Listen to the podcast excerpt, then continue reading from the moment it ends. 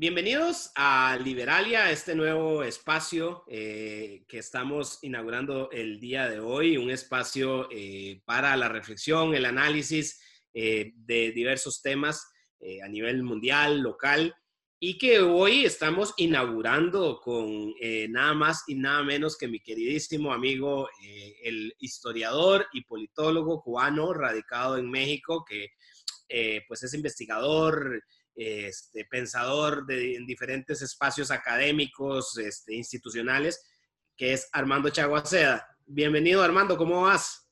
Bueno, feliz porque te, al fin te decidas hacer este espacio que te he insistido tanto que lo hagas que casi va a tener que tener un ercergo, gracias a la insistencia.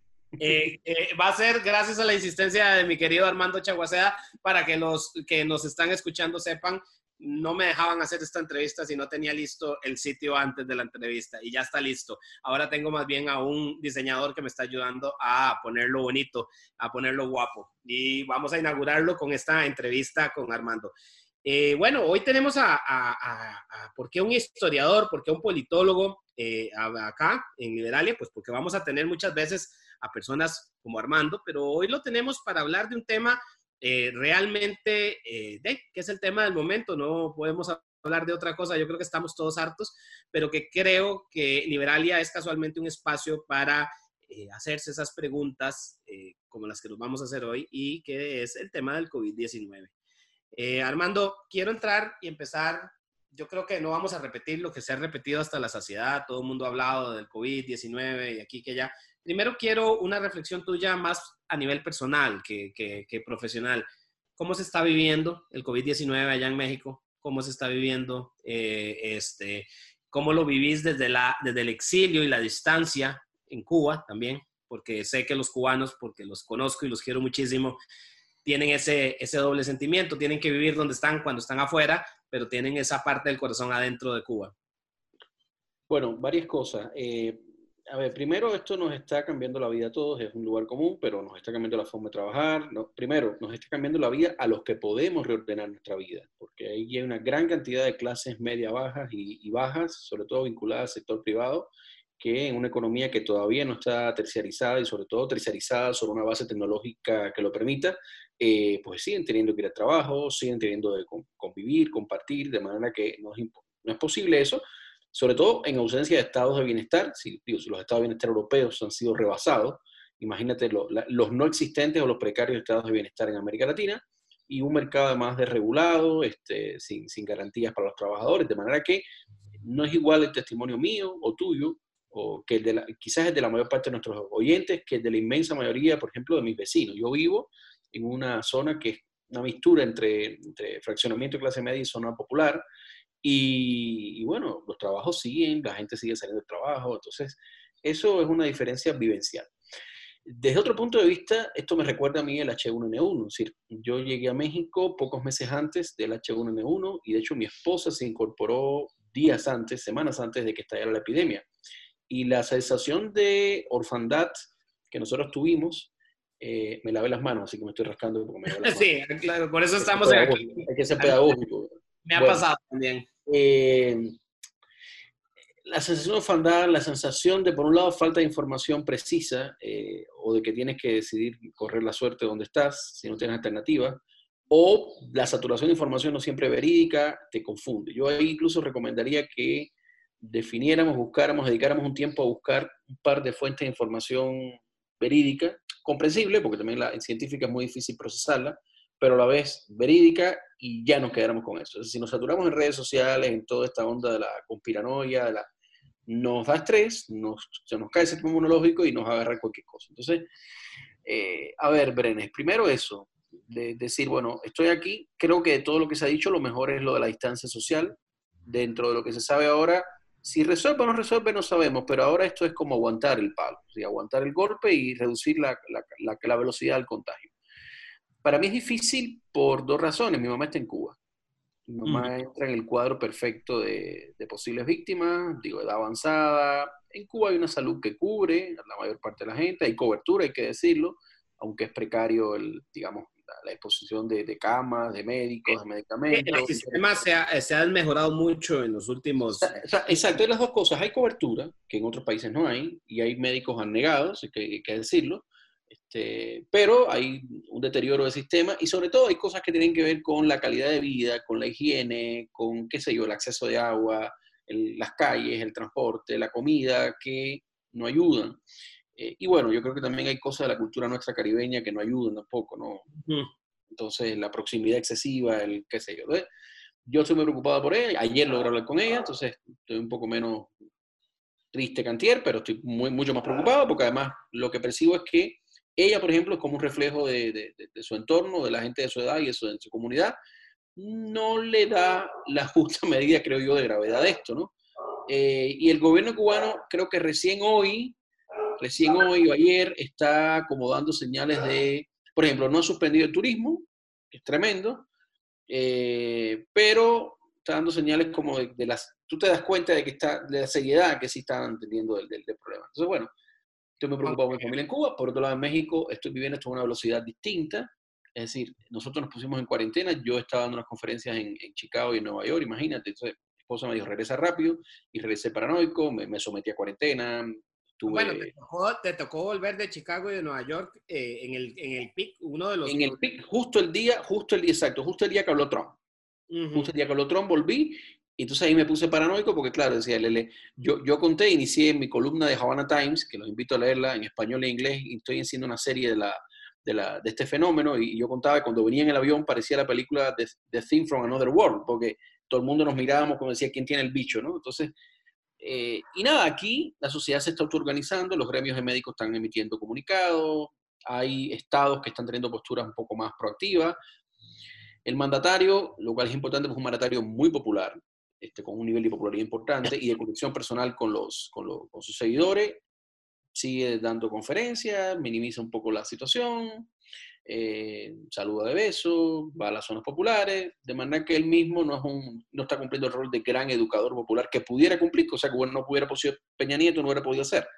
Él sí, pero lamentablemente no lo está haciendo. Entonces, bueno, estamos hermanos en, te lo dice un ateo, en las manos de Dios. Sí, qué terrible, sí, y es lo que te iba a decir.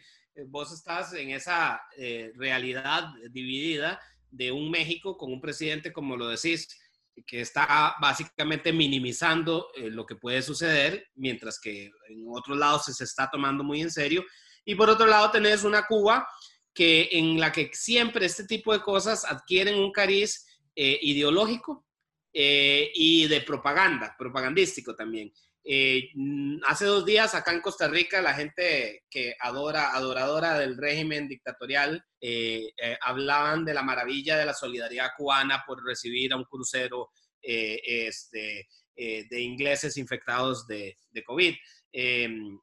Lo que no leían era la noticia completa y decían que el gobierno estaba recibiendo dos millones de dólares por eso. Este, eh, no, no, sé si lo recibiría o no lo recibiría. Esas cosas no se saben, pero lo que sí sé es que se usa mucho como propaganda también. Y, y, como vos lo anotabas muy bien, y yo siempre he creído que la justa medida es lo importante, Cuba tiene un sistema con alta cobertura, como vos lo estableces, eh, con unos médicos de primera, porque sí tienen, tienen médicos de primera, pero desgraciadamente en un sistema en franco deterioro desde hace mucho tiempo por todas las carencias que ya se saben. Entonces, y, ayer estaba viendo a la ministra de Turismo, no sé quién era, una señora secretaria de Turismo o algo así, diciendo vengan a Cuba eh, todos los que quieran. Eh, un poco contradictorio con eso, ¿no? Sí, sí, no, bueno, y eso nos puede llevar a un tema de discusión que sería relevante, que es el tema de la, de, de la naturaleza del régimen y el tratamiento de las pandemias, ¿no? Que yo, yo no soy epidemiólogo, creo que mucha gente, de hecho los epidemiólogos no se ponen de acuerdo, la gente que sabe, entonces yo no voy a, bailar en casa del trompo, pero sí quería un poco hacer algunas distinciones de, de, cosas que nos va dejando como a priori esta, este asunto. Yo creo que el tema de la transparencia es fundamental. Es decir, si no hay transparencia, eh, tú puedes tener el Estado más robusto que quieras, pero la propia lógica, la propia dinámica del Estado, tú sabes, de, preservación propia de, de, las élites, de autopromoción, de, control de la sociedad de la información, genera lo que pasó en China. O sea, eh, bueno, yo incluso tú hablabas de China y Corea, yo diferenciaría China de Corea del Sur, porque Corea del Sur, a ver, hay un patrón común, hay un patrón común de, de, cultura confuciana, ¿no? de respeto al mayor, a la autoridad, de equilibrio de lo, colectivo y lo individual con primacía de lo colectivo, lo que ya sabemos, la cultura confuciana. Pero Corea del Sur es una sociedad abierta al final y es una democracia de calidad. Entonces China no lo es. Y de hecho, el, el resultado de Corea y de Taiwán y de Hong Kong, o sea, Corea y Taiwán son democracias de calidad, Hong Kong es una semidemocracia en clave, eh, o de Singapur, que es un régimen autoritario con alto nivel tecnocrático, pero más abierto que el chino, si la oposición es legal, hay, medios. Eh, contrasta con el caso chino, sí. ¿Qué, elementos comunes hay? Fíjate, hay eh, una cultura común de una sociedad muy cohesionada, con valores comunes, comunitarios. hay un Estado con alta capacidad, en todos los casos, pero la diferencia es la transparencia. Y bueno, si vamos a celebrar que China construyó un hospital en 10 días o que ahora está donando medicamentos o lo que sea, yo ni siquiera voy a decir si eso es una operación basta de relaciones públicas. Yo lo que sí voy a recordar es que esto estalló desde noviembre en China eh, y que el gobierno chino cerró la información por lo menos hasta diciembre o enero. Eh, y después se la fue dando a organismos internacionales, que hubo un médico que murió, que no, que más fue, fue, fue sancionado por dar, la, por dar la información, por querer hacer alerta temprana. De manera que esto revela, y nos podemos meter en otro tema, que es la naturaleza de los regímenes eh, y el tipo de, contención de estas pandemias. Claro, sí, y, no, y me encanta que vayas por esa línea porque por ahí ya quería ir un poco en la entrevista. Armando, eh, no hay duda que esta pandemia está trastocando el mundo, eh, eso es como una verdad pero grullo, ¿verdad? Decirlo, pero en momentos de crisis el, ser humano puede sacar lo mejor o lo peor de sí mismo, ¿verdad? Y, realmente en este momento yo he visto eh, dentro de toda la histeria que, en la que me incluyo, porque yo creo que todos tenemos un poco de miedo, muchísimo miedo. O sea, yo no, no, quiero con esto ponerme en un pedestal moral como que yo no estoy asustado, todos estamos asustados. Este, pero sí, digamos, he visto una tendencia a decir, tenemos que hacer lo que hace China, aprendamos de China, aprendamos de Corea, y vos hacías esa distinción muy importante que a mí me faltó hacer y creo que es totalmente viable lo que dijiste. Claro, Corea es una sociedad abierta, eh, eh, también son sociedades altamente tecnologizadas, que no tal vez nuestras realidades son un poco más distintas, pero digamos, tenemos también los países europeos que tenemos una tradición larguísima, eh, en donde hay también, porque aquí se ha querido decir, eh, son, son, demasiadas las realidades, Armando, a ver, tan distintas y los elementos que, confluyen. Hay gente que dice, es que por eso los sistemas públicos, hablando un poco del de Estados Unidos que es privado, mm, sí y no, porque tenemos sistemas públicos que han colapsado y sistemas públicos de primera como el italiano y el español, ¿verdad? Eh, yo tengo familia en Suiza y, mis dos hermanas me dicen que el sistema sanitario suizo está colapsado.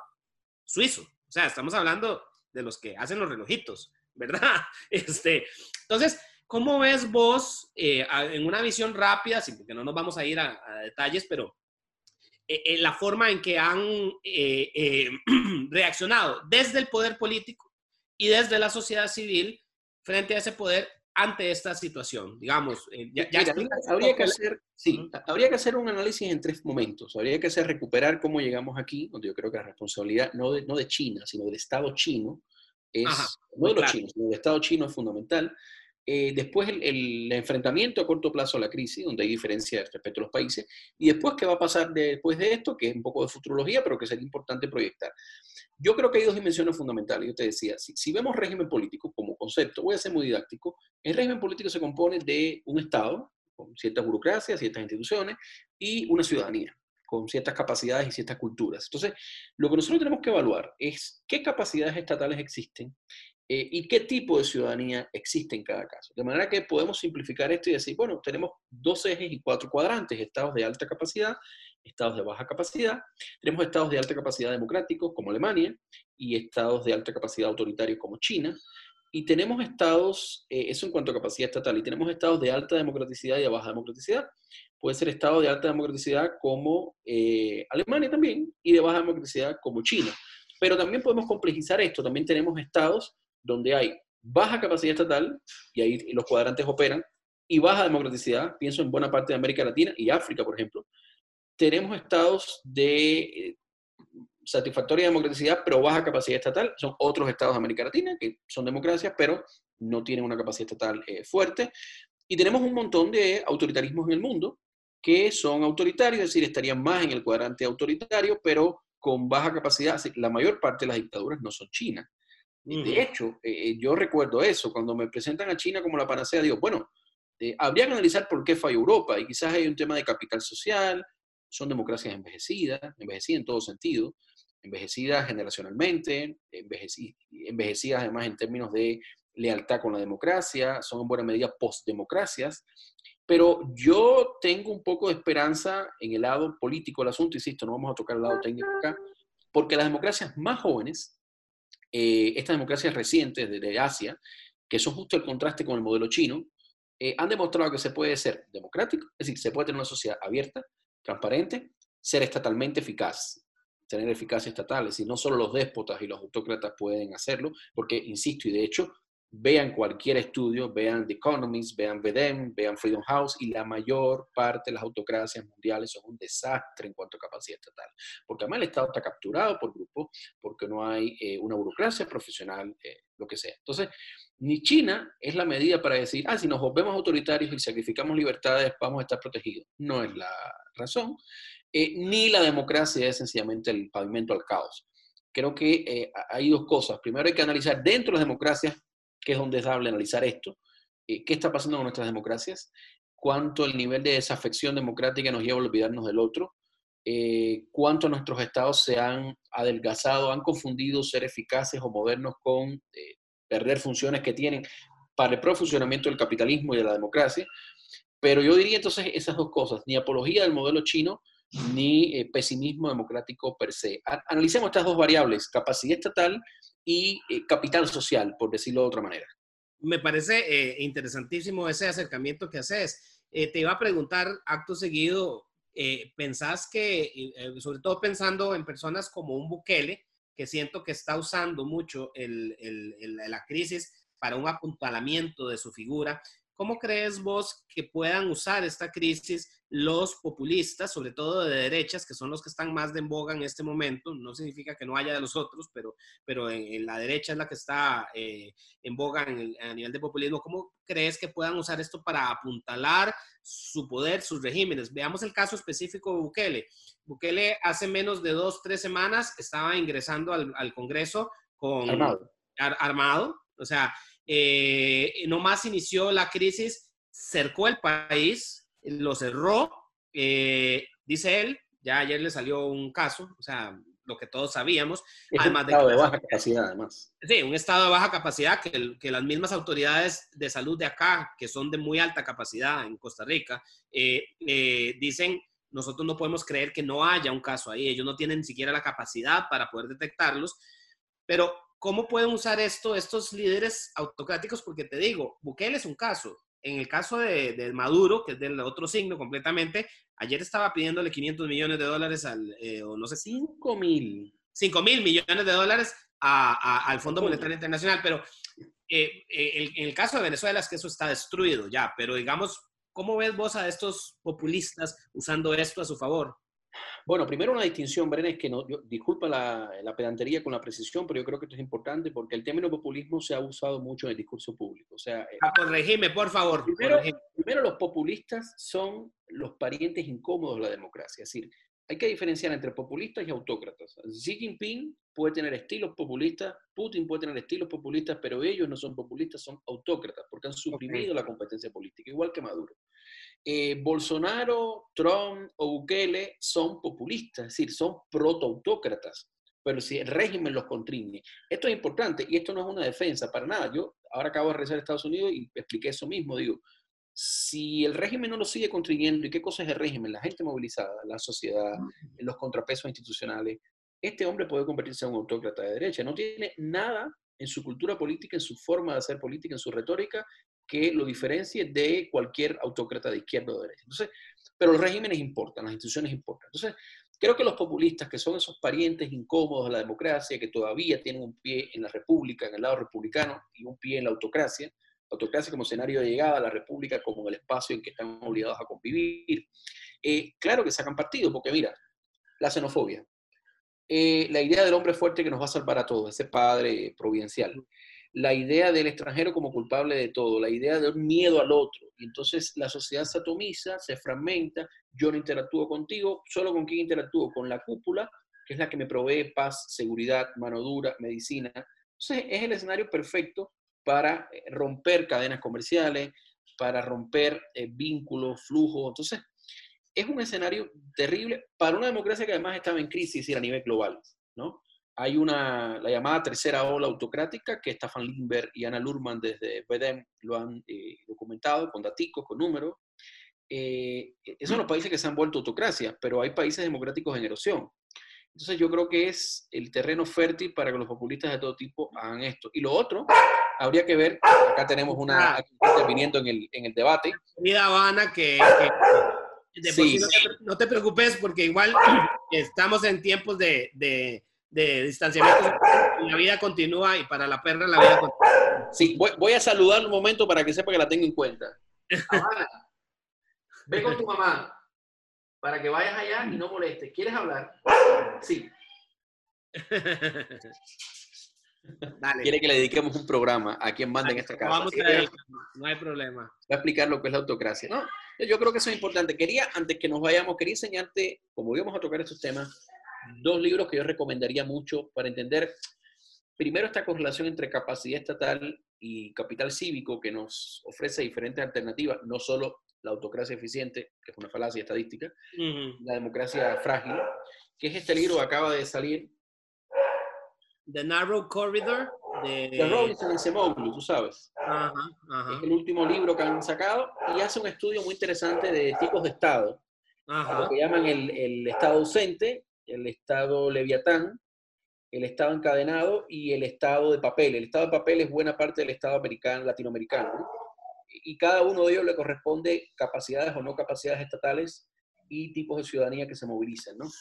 Y el otro, que lo, y los dos estoy trabajando en estos días, bueno, este porque me lo, justo ahora me lo dio este Robinson porque estuve en Chicago y lo estoy, estoy trabajando, eh, pero el otro que se puede conseguir también, digo, hay, hay, un momento para leer ahora bastante, claro.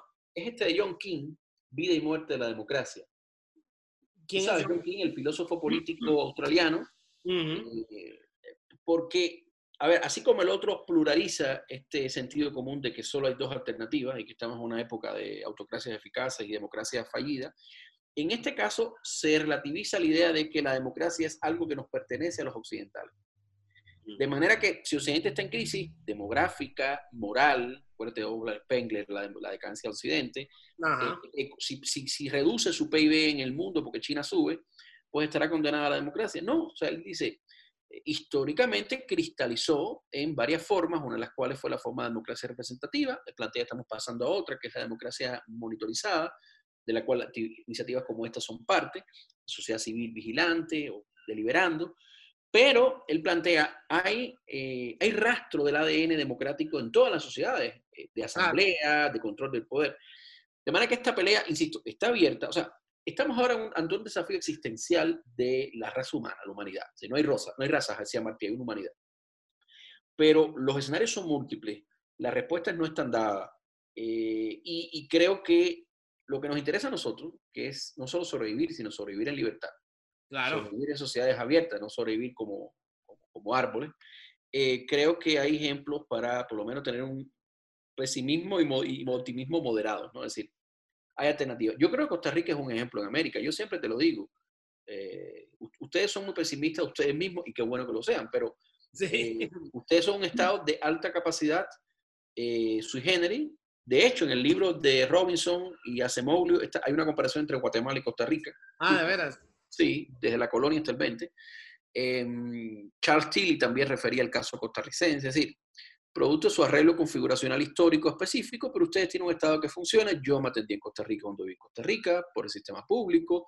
Te puedo decir que no me merita nada al cubano, en nada, incluso tiene un poco más de tecnología. Em, entonces, creo que hay, hay respuestas diferenciadas. Sí, eh, sí, sí, definitivamente creo que uno desde acá siempre es más crítico. Estamos viviendo una situación, además, a nosotros la crisis nos agarró en un momento doblemente crítico porque veníamos, eh, veníamos en una crisis económica muy grande, eh, como dicen acá, nos agarraron con los pantalones abajo. Este, y, y, bueno, el, desafío económico que se viene, que es mundial, eh, va a ser fuerte para nosotros, pero yo siempre he dicho, y había un, un el gran expresidente liberal costarricense, don Ricardo Jiménez Oriamuno, decía que los ticos éramos un poco taimados y calladitos y que tomábamos, nos costaba mucho tomar decisiones porque siempre en los momentos más difíciles sabíamos oler el peligro y por dónde iba y por dónde estaba casualmente el, el, barranco y sabíamos rápidamente cruzar para no irnos al barranco. Yo espero que esas palabras de don Ricardo de verdad continúen surtiendo efecto porque estamos bastante, bastante con un pie en el barranco. Armando, hay otro tema que quería tocar con vos. Eh, el tema del el apagón de los vuelos, de la, del movimiento de las personas. Eh, una sociedad globalizada con, con cadenas de producción eh, completamente globalizadas que se han visto trastocadas, presidentes que abiertamente están apelando muchísimo al proteccionismo. ¿Crees que este tema del COVID y, perdona, y un último elemento, un ataque mortal y eh, férreo al multilateralismo este, a nivel internacional de países, la OTAN, yo no quiero estar en la OTAN, la Unión Europea, mejor me salgo, Brexit, eh, la OEA no sirve para nada, eh, o sea, todo ese ataque que ha venido dando, ¿vos crees que el COVID puede ser un golpe de gracia para esos elementos, para multilateralismo, globalización, o sea, en cuanto a cadenas productivas, ¿verdad? Yo tiendo, si yo tiendo a no ser determinista, porque ha habido mucho determinismo en los últimos 50 años este, y tiendo a no ser determinista, ¿no? Creo que la tecnología y creo que los cambios de temas ambientales, y esto podemos incluir como un tema ambiental, influyen en las sociedades, pero las sociedades tienen capacidad de manejarlo. Este, sí, efectivamente hay un retroceso en el multilateralismo, eso para mí es malo en general, porque multilateralismo es un hijo de la Segunda Guerra Mundial, después de esa desgracia colectiva, entonces es una forma de gestionar conflictos, creo que es malo que no haya multilateralismo. Creo que no exactamente es lo mismo que haya un stop a la globalización, es decir, a todos nos gustan los vuelos baratos, a todos nos gusta consumir productos japoneses o coreanos, a todos nos gusta comer más carne que antes, pero justo esa globalización de las cadenas de transporte, de producción, la masificación del consumo, ha afectado a las economías nacionales y ha afectado al pequeño productor nacional y ha afectado a la base social de la ciudadanía y la democracia. Entonces, ojo, no quiero sonar trompista, no quiero sonar trompista ahora, pero lo, que quiero decir es que quizás eh, una situación como esta reconfigure, le ponga un stop a la globalización, rescate algunos mercados nacionales, con lo que eso implica, y al final el mercado no es natural y no solamente una dimensión técnica de que es porque es. Detrás del mercado hay decisiones de política. Entonces, yo creo que esto puede, a ver, quiero ser muy delicado con esto, pero puede devolver por default competencias a los estados nacionales, sobre todo los más grandes, eh, importante que pueden proteger a sectores que estaban siendo arruinados por, eh, por esto. Yo, por ejemplo, el caso de China, eh, China tiene una capacidad, de, imaginemos, por ejemplo, mientras que las democracias occidentales tienen que deliberar entre sí sobre qué tipo de servicio de Internet van a ofrecer y si instalan la 5G de Nokia o la de Huawei o qué sé yo, el Estado chino implicado con sus empresas hace dumping eh, previamente haber eh, capturado tecnología occidental, porque era una cláusula que ellos le ponían a su contraparte para invertir. Y es una competencia tan desleal como la competencia que criticamos nosotros del liberalismo inglés del siglo XIX, que le decía a todo el mundo, eh, derruye tus tu, fronteras y tus murallas y entro yo con mi mercadería barata. O sea, estamos en la misma situación, entonces quizás, quizás esto reequilibre el mundo en términos económicos, quizás vuelva la gente a, hacer, a consumir productos nacionales, incluso esta cosa de los productos más cercanos a, la, a donde se producen, eh, quizás volemos menos, quizás no...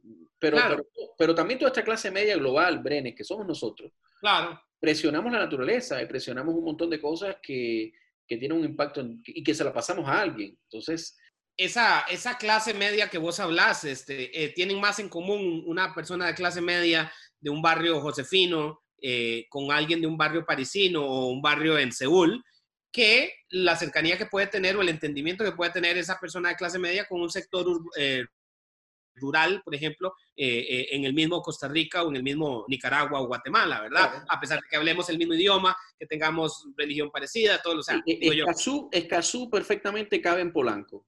Exactamente, exactamente. Eh, Armando, eh, mira, ya para ir cerrando, la verdad que interesantísimo. Ojalá que, hubiéramos podido hablar muchísimo más. Creo que además este es un tema del que va a haber que seguir hablando mucho. esta es la razón de ser de Liberalia, casualmente. Ahora eh, eh, vamos a sacar otro programa en donde estuvimos hablando con el periodista costarricense radicado en Utrecht, Pablo Gámez.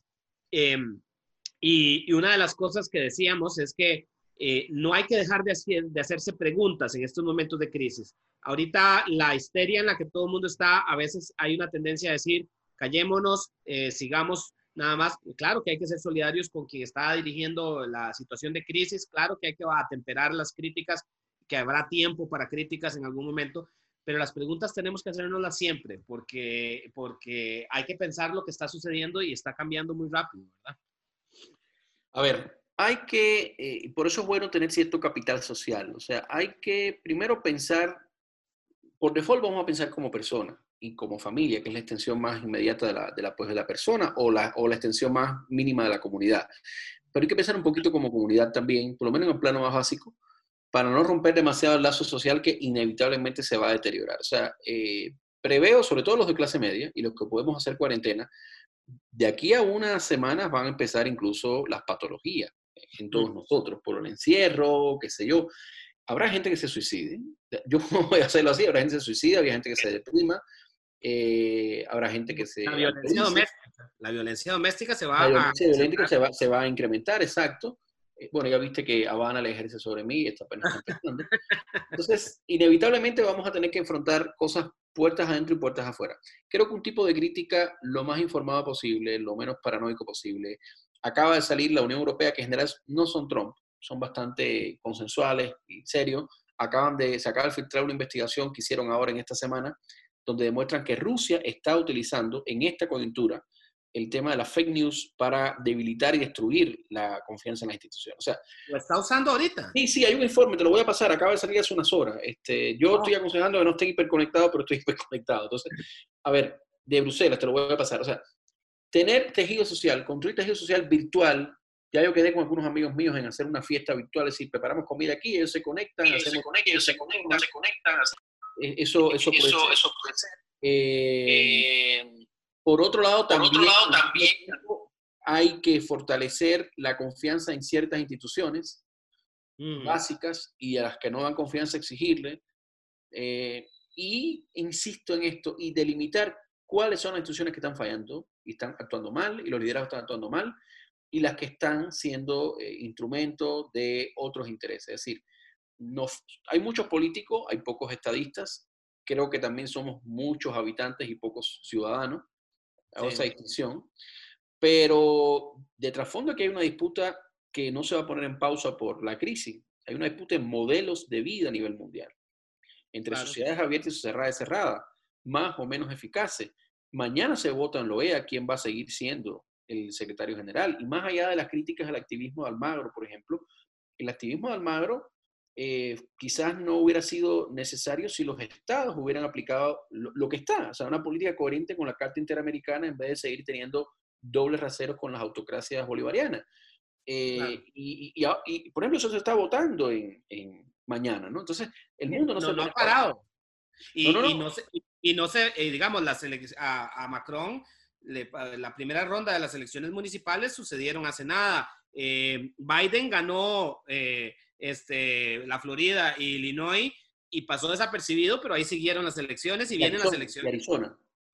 Arizona, Arizona fue. Arizona también. ganó, sí, ganó los tres, me parece. Entonces. Ajá, los tres. Y, y, y, digamos, por ejemplo, Trump se está jugando el pellejo con esta crisis para noviembre, ¿verdad? Que puede salirle bien, puede salirle bien si es el gran rescatador y protector del pueblo norteamericano, pero yo ahí voto por una sociedad abierta. Una sociedad abierta con Estado capaz, pero una sociedad abierta. O sea, no, no quiero la distopía tecnológica de una autocracia eficaz que me proteja de todo. Bueno, que ahora hablaba con Pablo Gámez casualmente de este tema, decía, en este momento estamos siendo un gran laboratorio para todo el mundo tecnológico, de la industria tecnológica, sobre cómo vamos a seguir funcionando en futuras crisis como estas que pueden que convertirse en algo que va a seguir funcionando y eh, a, a, futuro, ¿verdad? Pero mira, antes que se me acabe el tiempo, igual siempre esto es el yin y el yang. Es decir, por ejemplo, ahora nosotros pensamos que todo se va a virtualizar porque las universidades se han virtualizado, en fin. Esto va a ser aprovechado para ahorrar costes, para ser más creativo. Pero tú no crees que la gente cuando esto pase, o los que queden vivos, tú no crees que tengan una, un ansia de vínculo. Es decir, esto puede tener un movimiento pendular. Quizás ah, operemos. Después que esto pase, mi primera reacción fue: no, nos vamos a convertir en una sociedad de células conectadas por nodos. Y no, no, a ver, Armando, a ver. Después que esto pase, la gente va a querer el reencuentro, la gente va a querer disfrutar un parque, pasear al perro. Yo me, estoy muriendo de ganas de ir a abrazar a mi madre que está en una residencia de ancianos y que está eh, encerrada desde hace 15 días eh, eh, y que casualmente ayer, ahora en la mañana fui y me dijeron los, los, los, las personas que ayudan ahí estamos aquí encerrados con ellos desde hace 15 días, no vamos a nuestras casas para no ponerlos en riesgo. A mí me salieron las lágrimas de saber ese, esa dedicación y esa entrega de esas personas que están sacrificando sus vidas personales para ayudar a unos viejitos, pero eh, me muero de ganas de ir a abrazar y no puedo, ¿verdad? Eh, esos vínculos van a, volver, van a volver y creo que van a volver duro tal vez. cuando esos vínculos vuelvan, Liberalia va a estar ahí. Bueno, Armando, como te decía, muchísimas gracias. Esperamos tenerte en Liberalia eh, más veces tocando tantos temas y sobre todo con tu eh, eh, conocimiento y tu forma tan amena de explicar las cosas que de verdad se te agradece y se te tiene mucho cariño desde acá, desde Costa Rica y ojalá que podamos verte pronto por acá. Muchas gracias, esperemos sobrevivir. Eso es un buen saludo que hay que decir ahora. Espero que nos volvamos a ver. Este, recuerden los libros que les pasé, sería interesante que, lo, que los exploraran y hacer algunos ejercicios muy básicos de ver cuánta capacidad estatal tenemos en nuestros países, en nuestros municipios, en nuestros estados, provincias, cantones y qué tipo de cultura cívica tenemos. Yo creo que ahí de esa sinergia, Estado eficaz, ciudadanía activa, pueden salir cosas. Un saludo a ese país que yo quiero tanto y espero de nuevo estar por el Irazú, en Punta Arenas, en Arenal, en algún lugar maravilloso, pronto cuando pase toda esta locura. Muchas gracias Armando y hasta luego. Y eh, gracias a todos los que están acá en Liberalia. Listo.